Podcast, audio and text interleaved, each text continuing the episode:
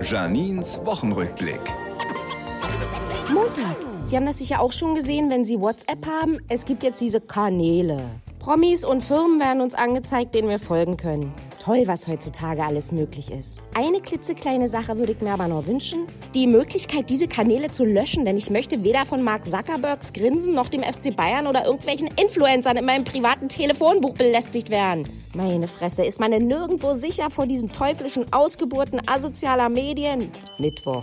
Meine Tochter hat so ein Elektrizitätsprojekt in der Schule und fragt mich für einen Aufsatz, wann die Glühbirne erfunden wurde. Ich so, naja, vor mehr als 100 Jahren, denke ich. Sie so, ach so, als du geboren wurdest also. Oh, Kinder, sie geben einem so viel zurück. Schickes Wochenende. Ich muss mal neue Herbstklamotten kaufen. Die alten passen nicht mehr. Vor ein paar Monaten stand ich vor meinem großen Spiegel und hab gedacht, abnehmen. Hab ich dann auch gemacht, den Spiegel. Berlin und Janine. Auch als Podcast auf rbb888.de.